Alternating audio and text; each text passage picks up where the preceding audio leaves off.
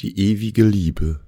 Römer 8, 31 bis 34. Was wollen wir nun hierzu sagen? Ist Gott für uns? Wer kann wider uns sein? Der auch seinen eigenen Sohn nicht verschont hat, sondern hat ihn für uns alle dahingegeben. Wie sollte er uns mit ihm nicht alles schenken? Wer will die Auserwählten Gottes beschuldigen? Gott ist hier, der gerecht macht.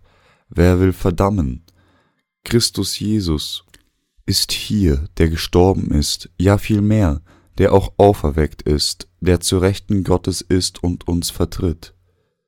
Wenn Gott sich bereits schon vor der Schöpfung entschieden hatte, uns mit seiner Gerechtigkeit in Jesus Christus zu bedecken, dann wäre es niemanden möglich gewesen, das zu verhindern, durch Glauben an die Gerechtigkeit Gottes und nicht durch die Rechtfertigungslehre sind diejenigen, die wirklich ohne Sünde geworden sind die wahren Kinder Gottes.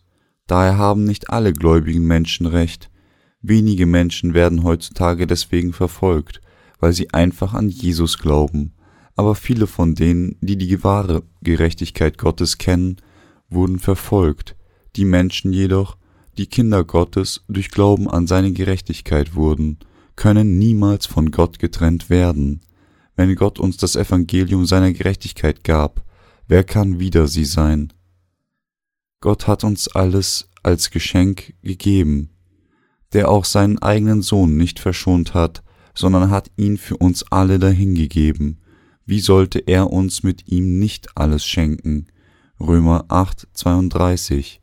Denen, die Gottes Gerechtigkeit durch Glauben an seinen Sohn erhalten haben, gab Gott alles als ein Geschenk, das Himmelreich, das Privileg, ein Kind Gottes zu werden, die Gnade des Verstehens sein Wort, den Segen als Arbeiter der Gerechtigkeit zu leben und den Segen des ewigen Lebens. Gott gab uns seinen Sohn, um uns zu seinen Kindern zu machen. Was würde er uns sonst nicht geben? Gott hat denen, die die wahren glauben, durch seine Gerechtigkeit erhalten. Den ganzen Segen des Himmels und der Erde gegeben, die Gläubigen und die, die, die Diener Gottes, preisen ihn für immer wegen seiner Gerechtigkeit. Wer will die Auserwählten Gottes beschuldigen? Wer will die Auserwählten Gottes beschuldigen? Gott ist hier, der gerecht macht. Wer will verdammen? Christus Jesus ist hier, der gestorben ist, ja vielmehr, der auch auferweckt ist, der zu Rechten Gottes ist und uns vertritt. Römer 8, 33 bis 34. Niemand kann die Menschen, die Gott mit seiner Gerechtigkeit in Jesus Christus auserwählt hat, beschuldigen, da Jesus sie von der Sünde befreit hat.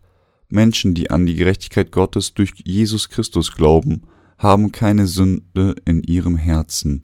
Das liegt daran, dass Gott uns niemand anderes diejenigen sündlos machte, die an seine Gerechtigkeit glauben.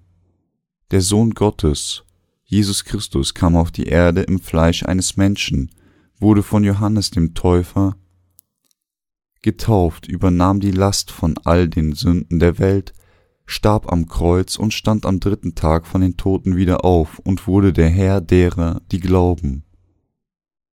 Deshalb können wir nicht sagen, dass diejenigen, die durch Glauben an Gottes Gerechtigkeit Sünder und Übeltäter sind. Auch jetzt erkennt Gott diejenigen an, die an seine Gerechtigkeit glauben. Als Beweis dafür wohnt der Heilige Geist in ihren Herzen. Darum kann niemand Gottes Gerechtigkeit oder diejenigen, deren Sünden durch Glauben an seine Gerechtigkeit vergeben wurden, verleumden. Die Gerechtigkeit Gottes zeigt sich durch die Taufe von Jesus Christus, durch das Vergießen seines Blutes am Kreuz und seinen Tod und Auferstehung. Jesus Christus sitzt zur Rechten Gottes als unser Retter und Fürsprecher, nachdem er alle Gerechtigkeit Gottes erfüllt hat.